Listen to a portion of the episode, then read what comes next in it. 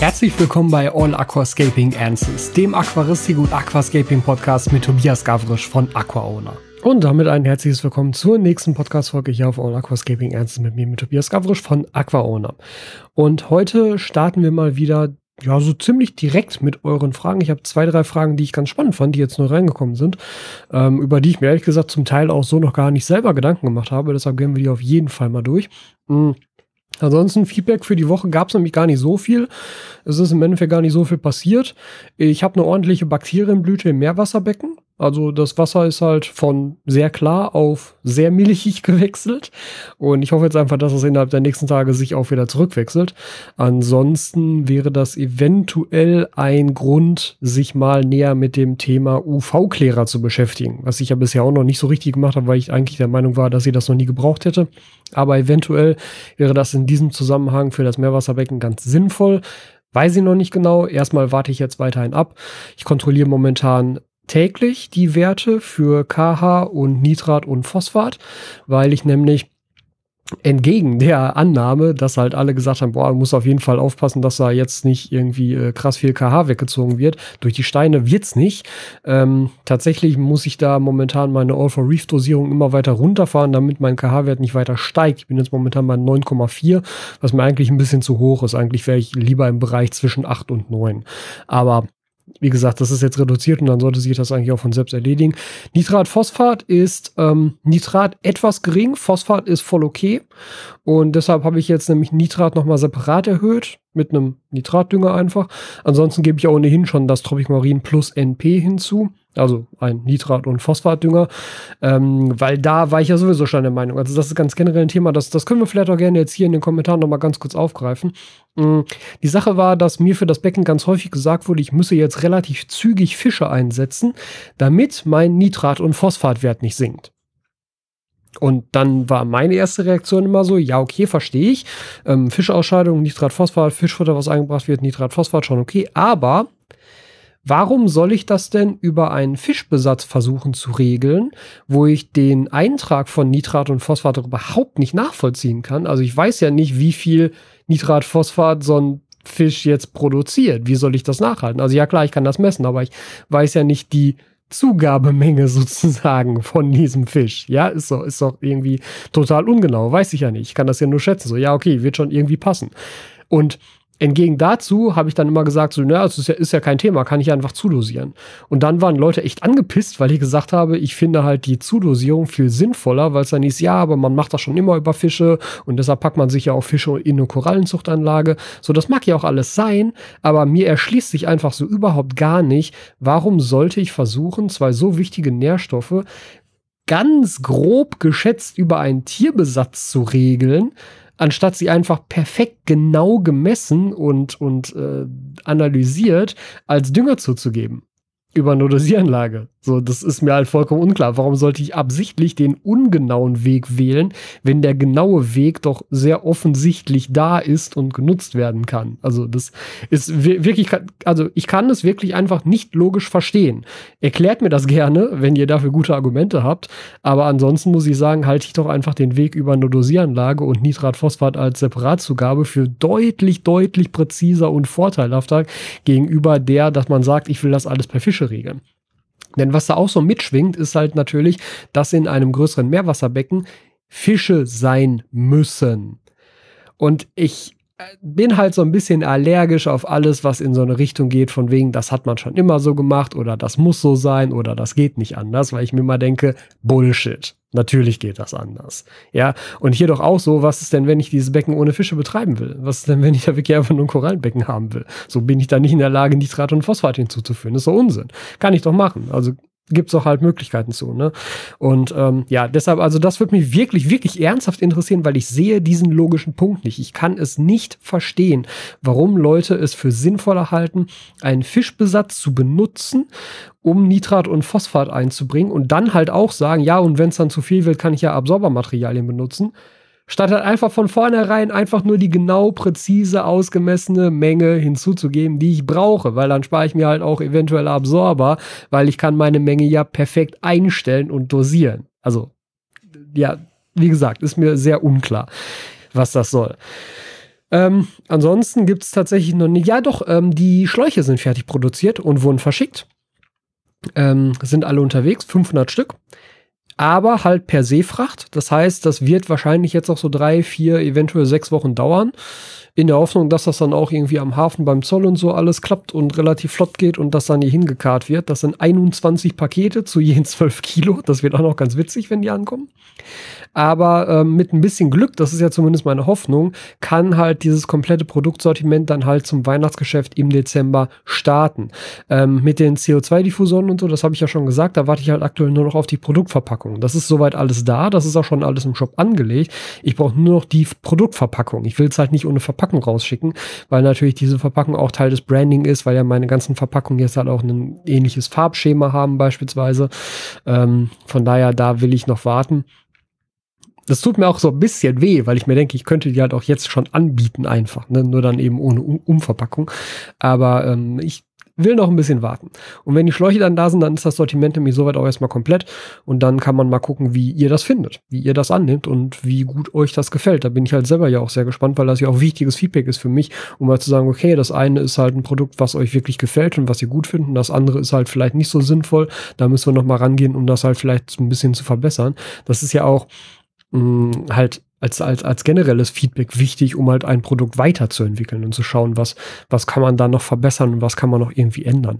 Weil bisher denke ich eigentlich, dass das alles ganz gut ist. Vielleicht von den Schnelltrennkupplungen abgesehen, weil die haben natürlich diese Einschränkung, dass sie nur an der einen Seite absperren und das ist halt einfach für den praktischen Nutzen eine Einschränkung, die aber halt technisch nicht anders lösbar ist in einem Gerät. Man kann natürlich, das hatten jetzt auch einige schon, glaube ich, in der letzten oder vorletzten Podcast-Folge angemerkt, man könnte natürlich einfach zwei Schnelltrennkupplungen Kupplungen pro Seite benutzen und die halt gegensätzlich anbringen und dann hat man sozusagen in der Mitte einfach nur so ein ganz kurzes Schlauchstück, wo Wasser drin stünde. Aber das wäre ja nicht so tragisch, weil dann würde halt nach links und rechts alles absperren. Das geht natürlich, klar, das habe ich mir auch schon überlegt. Das Problem ist dann nur einfach, dass dann das einfach sehr, sehr teuer wäre. Ja, weil dadurch, dass das halt diese, diese Schnelltrenkupplungen sind in dieser Mechanik, wie sie da sind, aus massivem Edelstahl, sind die ohnehin nicht schon, nicht, also nicht sonderlich billig. Ähm, sie sind tatsächlich auch nicht teurer als beispielsweise die Eheim-Schnelltrennkupplung aber sie sind definitiv auch nicht billiger. Ja? Also wir, wir bewegen uns da für die Schnelltrennkupplung so im Bereich so ähm, 22, 23, 24 Euro pro Stück. Und das heißt, wenn ich halt beide Seiten mit jeweils zwei davon ausstatten will, dann lande ich halt bei 100 Euro. Und das halte ich persönlich dann selbst auch schon für, für sehr, sehr viel Geld. Ich meine, wenn ihr das machen möchtet, macht das, ne? Ich werde mich da nicht drüber beschweren. Aber ich glaube schon, dass es einfach sehr viel Geld dafür wäre, nur dass man halt ähm, diese Absperrung in dieser Edelstahloptik hätte. Also ich weiß nicht, ob ich persönlich das machen würde. Aber am Ende ist das natürlich immer eure Entscheidung. Und ähm, ihr müsst halt auch wissen, für was ihr Geld ausgibt und wie viel Geld ihr ausgeben möchtet. Ganz klar. Ne? Also ich werde das also sicherlich als Tipp mit dabei schreiben. Ähm, ich habe eh vor, noch so Mini-Videos ähm, zu machen, so jeweils so eine Minute Videos, vielleicht nur so 30 Sekunden Videos, um mal die Funktionsweise der Produkte einmal zu erklären. Und da werde ich das auch ansprechen, dass man das mit diesen Schnelltrennkupplungen so natürlich auch regeln könnte. Ähm, aber ne, es, es wäre dann natürlich ein Kostenfaktor, den man, den man man sich überlegen müsste. Ja, aber ansonsten ist alles soweit erstmal ja, fertig und geht seinen Weg und wird dann hoffentlich demnächst hier auch aufschlagen. So, jetzt mal direkt zu euren Fragen. Und eine fand ich nämlich besonders interessant.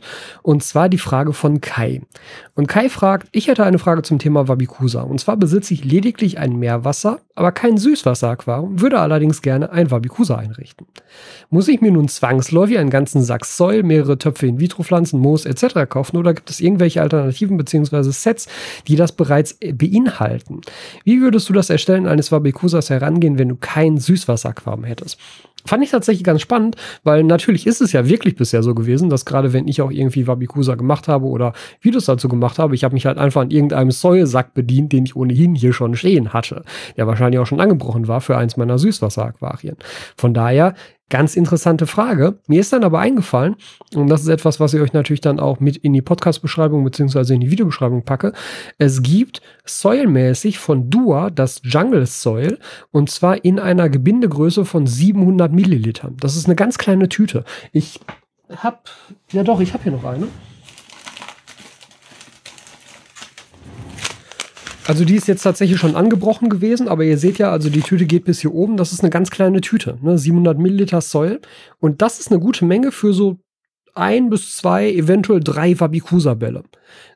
Kleiner gibt es tatsächlich nicht. Also kleiner kriegt man es nicht, wenn man es direkt kaufen will. Aber das ist auf jeden Fall eine gute Alternative, weil da musst du natürlich keinen großen Sack Soll kaufen, schon richtig. Bei den Pflanzen ist es allerdings so, dass du da natürlich, ja, ist schwierig. Du könntest natürlich über irgendwie eBay Kleinanzeigen gehen oder über Privat. Da wird relativ häufig irgendwas an Abschnitten abgeboten, aber eventuell natürlich nicht das, was du gerne hättest. Also da solltest du schon den Weg gehen, Pflanzen zu kaufen. Allerdings würde ich dir auch empfehlen, für ein Wabikusa ähm, keine In-vitro-Pflanzen zu kaufen, sondern lieber Topfpflanzen. Weil Topfpflanzen in der Regel größer und kräftiger sind und die deshalb auf dem Wabikusa sich schneller auch umstellen können auf das ebenmäßige Wachstum und halt nicht so leicht beschädigt werden beim Aufbinden. Gerade wenn du halt sehr, sehr kleine, feine In-vitro-Pflanzen hast, gerade Stängelpflanzen, wenn du die in vitro kaufst und dann auf dem Wabikusa-Ball aufbindest, durch das Aufbinden werden diese winzigen Pflanzen wirklich ziemlich stark geschädigt und es dauert ziemlich lange, bis sie sich regenerieren und dann neu wachsen. Also gerade für einen Wabikusa würde ich immer Topfpflanzen empfehlen, weil sie größer und kräftiger sind. Und ja, da solltest du dann natürlich schon die kaufen, die dir gefallen.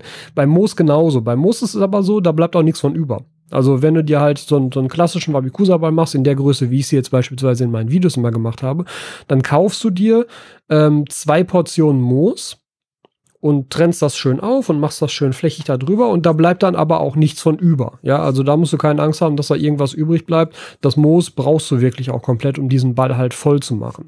Bei den Pflanzen kann es natürlich sein, dass wenn du da vielleicht nur so zwei, drei Stängel drauf haben willst, dass bald aus so einer Topfpflanze aus dem Stängel was übrig bleibt.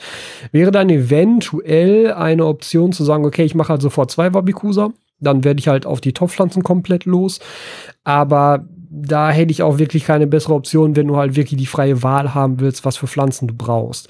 Aber zumindest Soil gibt's in kleinen Mengen und zumindest Moos bleibt sowieso nicht über. Also Moos kannst du immer gebrauchen darum. Das ist nicht das Problem. Es gab auch mal, ich weiß nur nicht, ob sie die immer noch anbieten. Ich gucke jetzt einmal. Liquid Nature hat eine Zeit lang bereits mh, hm, fertig mit Moos bewachsene Wabikusa-Bälle angeboten. Ich weiß nicht, ob das immer noch der Fall ist. Ich suche mal gerade auf der Website, ob ich da was finde. Obwohl, da war doch gerade was. Ja, Wabikusa-Ball mit Moos ist aber ausverkauft gerade. Ich werde ihn trotzdem mal verlinken. Das wäre dann halt schon ein fertiger Soilball, der schon komplett mit Moos bewachsen ist. Das heißt, du müsstest halt nur noch Pflanzen kaufen, dann hättest du das sozusagen auch schon komplett. Ähm, wäre eventuell auch eine Alternative. Ich weiß nicht, ob die Jungs das nochmal aufleben lassen, weil das ja auch, also diese mit Moos bewachsenen Wabikusa-Bälle haben die ja selber vorgezogen. Das heißt, irgendeiner von denen musste sich da hinsetzen und diese Bälle kneten und mit Moos umwickeln und halt irgendwie vier Wochen wachsen lassen, bis sie halt so aussehen, dass man sie dann gut als fertigen Ball sozusagen verkaufen konnte. Hm, keine Ahnung, aber ähm, du hast hier die Möglichkeit, dich äh, mit deiner E-Mail-Adresse einzutragen und würdest dann benachrichtigt werden, wenn das wieder verfügbar ist. Ich pack's einfach mal mit in die Videobeschreibung beziehungsweise in die Podcast-Beschreibung rein. Dann hättest du da einmal den Link zu der 700 Milliliter Packung von dem Soil und einmal zu dem fertigen Wabikusa-Ball mit Moos. Das ist eigentlich das, wo ich denke, das geht am ehesten in diese Richtung, dass da dann ja alles fertig mit dabei ist, um so ein Wabikusa halt zu machen. Ich glaube, komplettere Sets wirst du so nicht kriegen, weil da ja auch immer das Problem ist, welche Pflanzenzusammenstellung würde man anbieten und das alles zusammen verschicken ist dann auch manchmal ein bisschen heikel.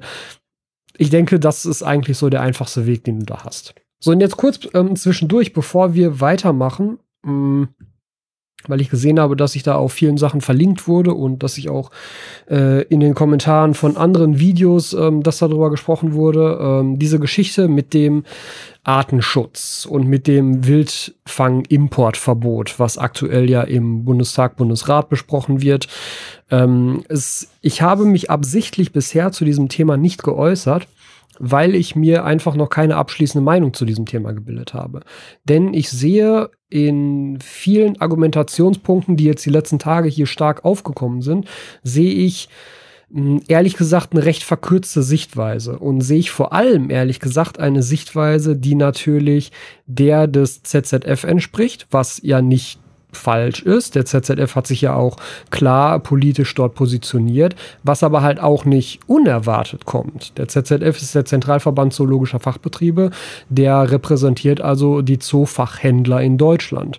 Und logischerweise ist es für einen Zoofachhändler natürlich blöde, wenn keine Wildimporte mehr eingeführt werden dürfen, weil das natürlich direkt auf seinen Umsatz zu spüren sein wird. Ich fand es deshalb nicht, wie gesagt, nicht unerwartet, dass der ZZF sich so positioniert. Ich kann halt mit manchen Argumenten da nicht nicht wirklich mitgehen, weil ich sie in dem Zusammenhang überhaupt nicht sehe. Also dieses Thema Artenschutz, was halt die ganze Zeit hochgehalten wird, dass ähm, der, der Stopp von Wildimporten den Artenschutz ja gefährden würde. Das sehe ich nicht. Beziehungsweise ich kann die Argumente, die da, da dahingehend vorgetragen wurden, nicht logisch nachempfinden. Und mir fehlte einfach noch selber, persönlich für mich, entsprechender Background und entsprechendes Wissen, eventuell auch studienbelegtes Wissen, was ähm, mir die Möglichkeit gibt zu sagen, das ist so oder das ist nicht so. Und solange ich das nicht weiß, werde ich mich dazu auch nicht positionieren, weil das ist natürlich ein sehr aufgeladenes Thema, ein sehr emotionales Thema, ähm, ein sehr vielleicht auch überdramatisiertes Thema. So kommt es mir zumindest häufig vor, gerade wenn man dann natürlich Videos und Beiträge sieht, wo es dann heißt, äh, die Aquaristik wird sterben und äh, Aquaristik, wie wir sie kennen, wird nicht mehr stattfinden und sowas alles.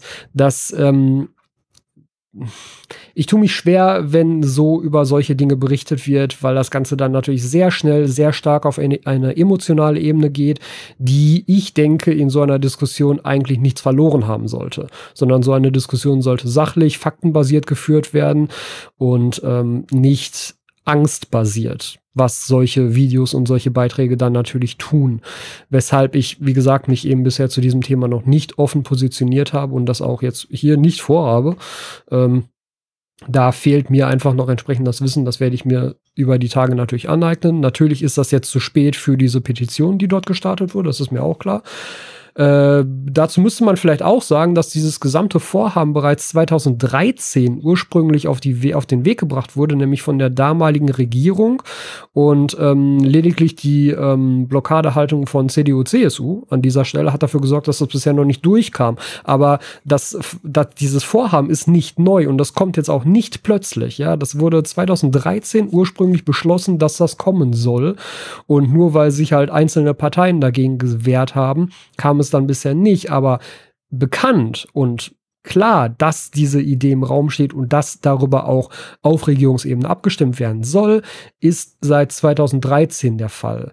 Ähm, was auch nochmal ein Punkt ist, weshalb ich halt diese Dramatisierung der Darstellung jetzt aktuell sehr schwierig finde, weil man bekommt das Gefühl, dass das jetzt ganz plötzlich auf einmal aus dem Nichts aufgetaucht ist und wir müssen jetzt alle ganz, ganz, ganz schnell handeln und ganz, ganz schnell alles Mögliche unterschreiben, ähm, damit das nicht stattfindet, ähm, was halt auch in dem Segment halt eine Fehlinformation ist, weil das hätte nicht so sein müssen.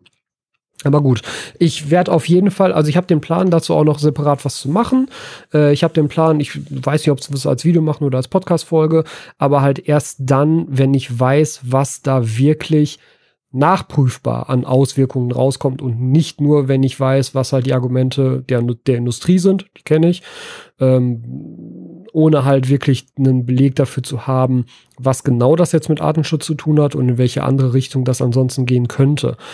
Denn ähm, ja, ich meine, ich versuche beispielsweise ja auch meine Meerwasseraquaristik sehr nachhaltig zu gestalten, indem ich nach Möglichkeit ausschließlich Nachzuchten einsetze. Deshalb ist mein erster Impuls in diesem Moment zu sagen, Wildfänge wären mir an dieser Stelle halt auch einfach egal. Bin ich nicht drauf angewiesen und finde ich auch okay, wenn man sagt, man holt halt keine Wildfänge mehr rein. Aber mir ist auch klar, dass das eine Meinung ist, die jetzt gerade nicht faktenbasiert ist, wenn ich das so sage, weshalb ich mich halt, wie gesagt, so offen da in dieser Position nicht hinstellen möchte sondern da erst noch warte und halt entsprechend Informationen für mich sammle, um das wirklich auch von allen Seiten vernünftig beleuchten zu können, ohne es zu dramatisieren, ohne Ängste zu schüren und einfach um halt sinnvoll zu informieren an dieser Stelle. So, das war der politische Block heute. Und ähm, jetzt gehen wir noch mal weiter zu einer weiteren Frage. Und zwar der Frage von Matteo. Matteo fragt, ich möchte meinen Aquail Ultramax 2000 mit einem 1622er Schlauch betreiben, anstatt mit den ursprünglichen 1925er Schläuchen. Welche Methoden gibt es, um die Schläuche zu reduzieren? Beziehungsweise hat das Einfluss auf den Durchfluss und gibt es irgendwas beim Reduzieren zu beachten? Leider gibt es keine Schlauchreduzierer in den Maßen von dir. ja, stimmt. Ähm, tatsächlich gäbe es sie, beziehungsweise ich könnte sie bekommen vom Hersteller. Ich habe mich aber ehrlich gesagt bewusst dagegen entschieden, weil ich glaube, dass die Verbreitung von 1925er Systemen wirklich ziemlich gering ist. Und für mich steht da natürlich im ersten Moment, wenn ich sage, ähm, ich nehme so ein Produkt auf oder nicht, für mich steht da im ersten Moment halt einfach eine große Anfangsinvestition im Raum, weil ich muss es ja vorkaufen, ja. Ich muss dem Hersteller sagen, ja, hier schick mal 200 Stück. Und der will natürlich sofort sein Geld haben und nicht erst, wenn ich die Sachen verkauft habe. Und dann ist es mir halt für ein Produkt, von dem ich glaube, von dem ich glaube, dass es selten benutzt wird, ist mir das halt einfach schlicht zu teuer. Das muss ich ganz klar und ganz offen so sagen. Aber auch da belehrt mich gerne eines Besseren. Wie viele von euch benutzen 1925er Systeme und würden sich ein Adapterstück auf 1622 wünschen? Wenn ich sowas weiß und wenn ich da Zahlen zu habe, dass ich eine grobe Vorstellung davon habe, wie viele Leute das betrifft, dann kann ich das für mich auch viel besser einschätzen, um zu sagen, okay, diese Investition würde sich lohnen oder nicht. Also das erstmal so ganz generell vorweg. So, dann wird es aber doch sicherlich Adapter geben für diese Größe. Ich bin mir eigentlich auch ziemlich sicher, da einen im Kopf zu haben. Ich muss jetzt gerade mal wieder schauen. Ich schaue gerade spontan mal wieder auf Aquasabi vorbei und da gibt es Schlauchverbinder, genau. Und da haben wir nämlich, hm, interessant, gibt es vielleicht doch keine in der Größe. Ah, okay. Okay, also Aquasabi bietet auch keine an in dieser Größe. Ich dachte eigentlich, ich bin mir eigentlich ziemlich sicher, dass sie geben müssen, müssen wir nochmal gucken, dass die Eheim-Reduzierstücke auch für diese Größen verfügbar sind. Ähm, da gucken wir einfach mal bei Eheim direkt. Weil Aquasabi bietet sie jetzt auch nur an für ähm, 1622. Hm. Gibt es auch nur eins? Ernsthaft? Von 1216 auf 16 auf äh, 912? Also winzig. So, Zubehörmaster. Tja, hm, sieht irgendwie nicht so aus. Also eigentlich war ich mir ziemlich sicher, dass es sowas auch bereits schon geben müsste. Weil wie gesagt, ich könnte die eigentlich vom Hersteller problemlos bekommen. Äh, falls ihr da bereits solche Dinger kennt in den Größen, sagt natürlich gerne in den Kommentaren mal Bescheid. Da hat dann natürlich Matteo auch direkt was von, weil ich kann die Frage jetzt in dem Fall so gar nicht beantworten. Ähm, hm, ja, also was es natürlich an Optionen gäbe, ist immer, das funktioniert tatsächlich erstaunlich gut. Das habe ich jetzt beispielsweise auch bei meinem Meerwasserbecken wieder gemacht, weil da war es so, dass ähm, die Rückförderpumpe einen anderen Aufsatz hatte für Schläuche als der Anschluss am, äh, an, der, an der Verrohrung. An der Verrohrung, der Anschluss war größer als der an der Rückförderpumpe. Das heißt, den Schlauch, den ich an die Verrohrung rangemacht habe, der hat nicht auf die Rückförderpumpe gepasst, weil er zu groß war. Was man da aber machen kann, ist einfach eine Schlauchgröße geringer kaufen und das benutzen, um es halt dann ineinander zu stecken. Ja, also diese Schlauch, diese, diese, diese Werte sind ja Innendurchmesser, Außendurchmesser vom Schlauch. Also wenn ich einen 1622er Schlauch habe, dann habe ich 16 mm Innendurchmesser, 22 mm Außendurchmesser. Und bei den 1925ern habe ich dann 19 Innendurchmesser und 25 Außendurchmesser. Ich kann jetzt einen 1622er wenn ich den halt so ein bisschen quetsche und vor allem ein bisschen warm mache und den 1925er, auch wenn ich den ordentlich warm mache, am besten mit einem Föhn irgendwie dran gehen oder bei oder bei den heißes Wasser halten, dann kann ich die ineinander schieben. Und wenn die dann wieder kalt werden und steifer werden, dann sitzen die wirklich so fest ineinander, dass das normalerweise eine dichte Verbindung ist. Genau das habe ich, wie gesagt, an meiner Rückförderpumpe nämlich auch gemacht. Ich habe einfach ein dünneres Schlauchstück auf die Förderpumpe gepasst, auf die Förderpumpe gepackt, was da halt passt warm gemacht, den anderen Schlauch warm gemacht, ineinander geschoben, abgewartet, bis es wieder kalt ist. Absolut dichte Verbindung. Ich weiß jetzt halt nicht, also ich möchte nicht ausschließen, dass es durchaus möglich ist, dass diese Verbindung halt nicht dicht ist, weil es sind halt schon auch nur zwei Schläuche ohne irgendwie Gegenstücke, ohne irgendwie Widerhaken oder sowas, die sich da ineinander verkanten. Ähm, bisher war es bei mir immer dicht und ich finde, das könnte man durchaus ausprobieren. So ganz generell. Aber probiere es dann halt vielleicht unter Beobachtung aus und ähm, nicht sofort Unterschrank zu und laufen lassen und dann gibt es halt eventuell die böse Überraschung. Da würde ich mich, da würde ich jetzt auch nicht meine Hand ins Feuer legen, dass das auf jeden Fall so funktioniert. Aber man kann das schon tun und bei vielen Systemen funktioniert das. Ansonsten ja, hm, hm. schade. Also ich dachte, wie gesagt, auch, dass es eigentlich solche Reduzierstücke direkt geben müsste. Hm, naja, gut. Aber zweiter Teil der Frage. Ähm, hat das Einfluss auf die, hat das Einfluss auf den Durchfluss? Ja, hat es. Wenn du den Durchmesser eines Schlauches verringerst, erhöht sich die Durchflussgeschwindigkeit und der Druck. Das heißt, ich ähm, mache meinen Schlauch dünner und das Wasser kommt schneller herausgeschossen. Das ist das, was passiert. Ähm, Andersrum natürlich genauso, ne? wenn ich vom kleinen Schlauch auf einen großen adaptiere, dann wird mein Durchfluss tendenziell etwas schwächer oder langsamer, beziehungsweise die Menge an Wasser, die durchfließt, ist ja identisch, aber weil der Durchmesser natürlich größer ist, passt mehr Wasser auf die Fläche sozusagen und es wird langsamer dadurch. Es kann, muss langsamer fließen oder es kann langsamer fließen für, die gleich, für, das, für den gleichen Volumenstrom, der da durchkommt. So. Ich hoffe, ich habe jetzt keine physikalischen Wörter durcheinander geworfen. Ihr werdet mich sicherlich darauf hinweisen. Ähm, das ist erst einmal nicht problematisch. Man, also, also es wird immer wieder gesagt, weil eigentlich ist das ja nichts anderes als wenn ich an einem Filter den Durchfluss reduziere. Und nahezu alle Hersteller oder sagen wir zumindest alle Hersteller, die mir bekannt wären, sagen eigentlich, dass man den Durchfluss an einem Filter nicht dauerhaft reduzieren sollte, weil das halt den Druck erhöht, wie schon gesagt, und das halt die Last auf die Pumpe erhöht und damit potenziell die Lebensdauer der Pumpe verkürzt wird. Jetzt gibt es einerseits keinerlei Zahlen dazu, um wie viel wird dadurch denn die Lebensdauer der Pumpe verkürzt. Weil wenn es das heißt, die Lebensdauer der Pumpe ist zehn Jahre und wenn ich das mache, ist sie halt nur noch neun Jahre und zehn Monate, würde ich sagen, ist mir wurscht, mache ich halt. Weiß ich nicht, ja, gibt es halt wie gesagt auch keine Aussagen zu. Und ähm, ja, also die Aussage kommt halt vom Hersteller, wenn es um die Lebensdauer der Pumpe geht. Und das kann ich natürlich auch verstehen, weil es ist ja auch durchaus logisch, dass wenn ich halt den Druck erhöhe, dann ist halt auch der Druck automatisch auf der Pumpe erhöht. Nur was für Auswirkungen es halt wirklich hat, weiß so richtig niemand. Das hat man, glaube ich, wahrscheinlich auch in irgendwelchen Dauertests noch nicht richtig ausprobiert. Also man müsste halt zwei Filter mal nebeneinander laufen lassen, zwei baugleiche, nagelneue Filter. Der eine ist reduziert, der andere nicht. Und dann halt über Jahre mal gucken, was passiert. Macht natürlich keiner. Ne? Ähm, deshalb ist das ein bisschen schwierig zu sagen. Ähm, aber grundsätzlich ist es wohl so, dass das halt, dass eine Reduzierung und damit eine Druckerhöhung die Lebensdauer der Pumpe reduzieren kann. Genauer, ja, kann ich sie halt nicht sagen. Ne? Aber das ist ja natürlich das gleiche Prinzip, wie als wenn du halt über einen Absperrhahn oder sowas das reduzierst. Du verringerst halt den Durchmesser, ist bei, bei, einem Absperrhahn ja auch nicht anders. Du schiebst halt irgendwie so ein, so ein, Stück Plastik dazwischen oder du machst ein Kugelventil zu und dadurch verringert sich halt der Durchmesser. Die Durchflussgeschwindigkeit steigt, weil der Volumenstrom ja identisch bleibt und das erhöht den Druck. Und ähm, das ist halt dann potenziell problematisch. Was vielleicht bei dir eher noch, also viel wichtiger wäre, ist halt, wenn du das machst, dass natürlich halt auch der Austrittsdruck am Auslass im Aquarium größer wird. Das heißt, je nachdem, was du da einen Auslass im Aquarium eingebracht hast, wird halt das Wasser, was da rauskommt, auch also es ist schneller und damit ist natürlich dann potenziell mehr Strömung im Becken. Da ist dann die Frage, willst du das? Ist das okay? Passt das für dein Aquarium? Ne? Das sind halt die Sachen, die du dir da überlegen müsstest. Ähm, Im Zweifelsfall halt einfach mal ausprobieren, ob das so passt, ob das so geht. Aber grundsätzlich wären das halt so die Dinge, die passieren können, wenn du den Durchfluss veränderst, egal auf welche Art und Weise jetzt im Endeffekt.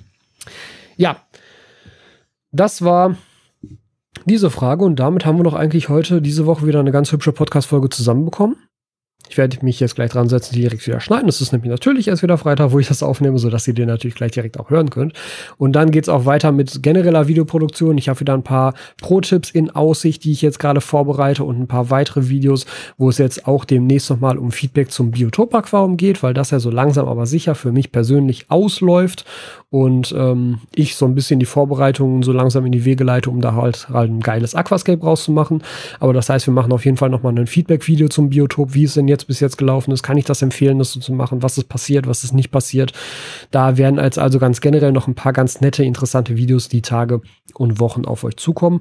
Und dann wird auf jeden Fall auch schon geplant, wie es mit dem Dezember aussieht. Denn natürlich wird es auch wieder ein Weihnachtsgeschenke-Video geben, was ja idealerweise Anfang Dezember kommen muss, damit ihr auch die Chance habt, die Sachen noch zu kaufen, wenn ihr sie gut findet und natürlich mit den eigenen Produkten gucken, dass sie halt auch bis dahin auf dem Markt sind. Das werden wir auch nochmal schauen. Aber gut, bis dahin würde ich dann sagen, wir hören uns und sehen uns bei der nächsten Podcast-Folge oder beim nächsten Video auf Aquaona wieder. Und bis dahin macht euch noch einen schönen Freitag und eine schöne Restwoche. Haut rein, Leute. Ciao, ciao. Vielen Dank, dass du dir diese Folge wieder bis zum Ende angehört hast. Wenn du diesen Podcast auf YouTube schaust und hörst, dann vergiss bitte nicht den entsprechenden YouTube-Kanal zu abonnieren und dem Video dort einen Daumen nach oben zu geben. Dort kannst du übrigens auch unter dem Podcast kommentieren und mir so deine Meinung dalassen.